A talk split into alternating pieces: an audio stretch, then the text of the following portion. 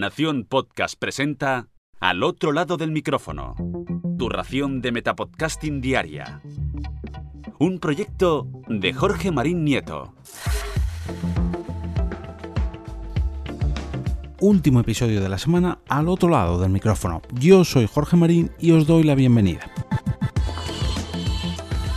Para cerrar esta semana he decidido repasar un artículo que lanzaron desde Podimo hace ya unos pocos días, unas pocas semanas, en el que hacen una radiografía del oyente medio, del oyente de podcast, lógicamente, sobre todo centrándose en España, aunque mm, tengo que advertiros que varios datos también se refieren a Latinoamérica y varios otros también a nivel mundial.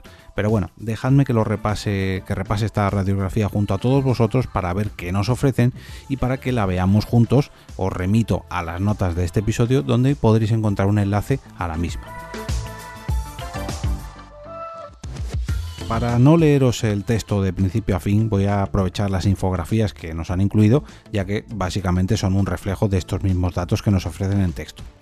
En primer lugar, nos hablan de una industria que no para de crecer, eh, según Altman Solomon o Chartable, se crean ni más ni menos que 17.000 mm, nuevos podcasts a diario en todo el mundo.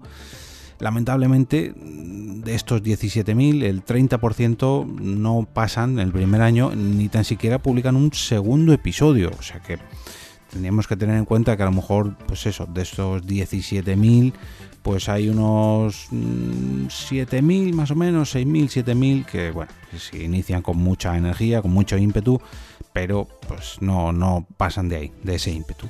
Sin embargo, el 23% de los podcasts que han nacido en este 2021 ya tienen un mínimo de 10 episodios, o sea que gozan ya de una salud aceptable para ser su primer año nos hablan también de inversiones, concretamente de millones de dólares invertidos tanto en podcast como en audiolibros. En este año, en el 2021, se prevé que las inversiones en cuanto a podcast superen los 1.300 millones de dólares y en cuanto a audiolibros los 5.000 millones de dólares.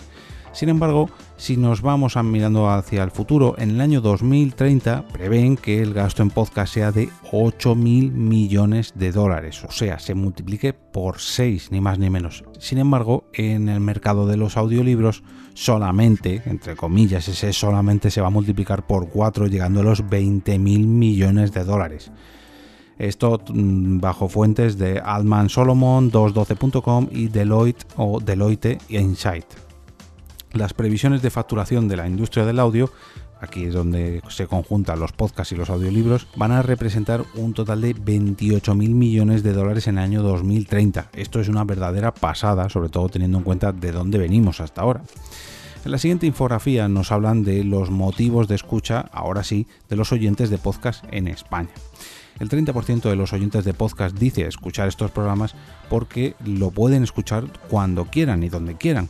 El 27% mm, confiesa que lo hace para entretenerse o relajarse, seguido de un 23% que lo hace para aprender cosas nuevas y profundizar en sus hobbies o en sus ámbitos, y el 20% restante para estar informado. Todo esto bajo fuente de PwC o del prestigioso Volcán. La tercera infografía nos habla de los datos demográficos del oyente de audio. Eh, está más o menos la cosa repartida entre hombres y mujeres, 50%, 50%, cosa que me alegra muy mucho. La edad media se ronda entre los 25 a los 45 años. Aquí coincido yo, en mi podcast es normalmente el dato mayoritario. Eh, son normalmente residentes en las grandes ciudades, yo creo que es algo lógico porque al fin y al cabo son los que más cerca están de la tecnología normalmente, pero esto no quiere decir que sea siempre así. Utilizan la aplicación, en este caso de Podimo, unas dos veces al día en dos sesiones de entre 20 o 30 minutos.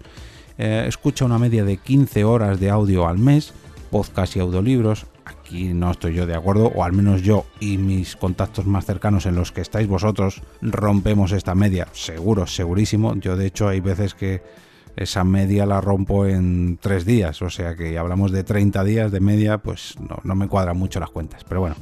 Menos del 15% de las personas escuchan podcasts que no están en español. Aquí, por ejemplo, pues yo no estoy en ese 15%. Sin embargo, Carmen, mi, compañera Carmenia, sí que está en, este, en ese 15%. Ahora nos vamos al ranking de escuchas de España en Latinoamérica para comparar temáticas.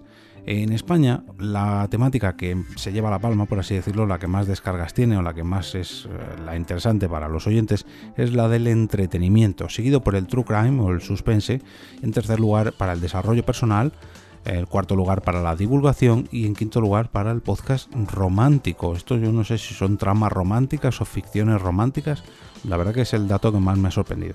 Sin embargo, en Latinoamérica tenemos la actualidad y la divulgación en primer lugar, en segundo lugar las habilidades personales o el emprendimiento, en tercer lugar volvemos al true crime, al misterio, al suspense y a las historias con curiosidades, en cuarto lugar la comedia. Y en quinto lugar las historias personales, esos diarios en formato podcast de los que muchos me habéis oído hablar y, que yo también estoy suscrito a algunos. Y me he dejado para el final una que me parece un tanto curiosa y es que nos hablan de el efecto sierra en cuanto a los horarios de descarga o de escucha de podcast, ya que eh, confiesan eh, desde Podimo que la pandemia ha suavizado este efecto sierra. ¿A qué se refieren con esto del efecto sierra? Pues que eh, cuando veían una gráfica de, los, de las horas de consumo de podcast en, sus oyentes, veían como que había unos picos muy marcados, ¿no? De 8 de la mañana a 13 al mediodía es las horas que más gente descarga podcast, es digamos el prime time del podcast. Luego, de, en cuanto a las 16 a 21 horas, o sea, de las 4 de la tarde a las 9 de la noche, también hay cierto repunte, pero esas son las dos, las dos franjas horarias que más descargas o escuchas tienen. Luego hay otra que va desde las once y media de la noche hasta la una de la madrugada. Yo imagino que será la gente que se va a dormir escuchando podcast, que también hay un ligero pico. Pero como nos decían en el titular de esta infografía, este efecto cierra esos picos cada vez están más suaves. Quiere decirse que la gente cada vez está escuchando podcast más sostenidamente a lo largo de todo el día. Esto hablan de datos de lunes a viernes. Hay que tenerlo en cuenta porque los, los fines de semana las escuchas caen un poquito. Pero bueno, es un buen resumen actual de los oyentes de podcast a nivel 2021, podríamos decir, y que según nos indican desde Podimo, mm, no solamente ha crecido los oyentes o los podcasts, sino que todo tiene pinta de que va a crecer más todavía en los próximos años. Yo sinceramente estoy muy de acuerdo y creo que efectivamente estamos en una curva muy ascendente desde hace unos años, así que mm, solamente puedo deciros que disfrutéis tanto de hacer podcast como de escuchar podcast, ya que lo que estamos viendo no había ocurrido hasta ahora. Estamos en un momento de auge, en un boom, y yo creo que eso es una muy buena noticia. Si os ha gustado este podcast y queréis verlo crecer más todavía, podéis ayudarme dejando una reseña en iTunes o Apple Podcast, un me gusta en la plataforma que sea donde lo estéis escuchando o compartiéndolo por cualquiera de las redes sociales. O por ejemplo, también podéis escucharlo a través de esta plataforma de Podimo o Podimo plataforma a la que quiero invitaros a probar entrando a través de jorgemarinieto.com barra podimo y obtendréis 45 días gratis.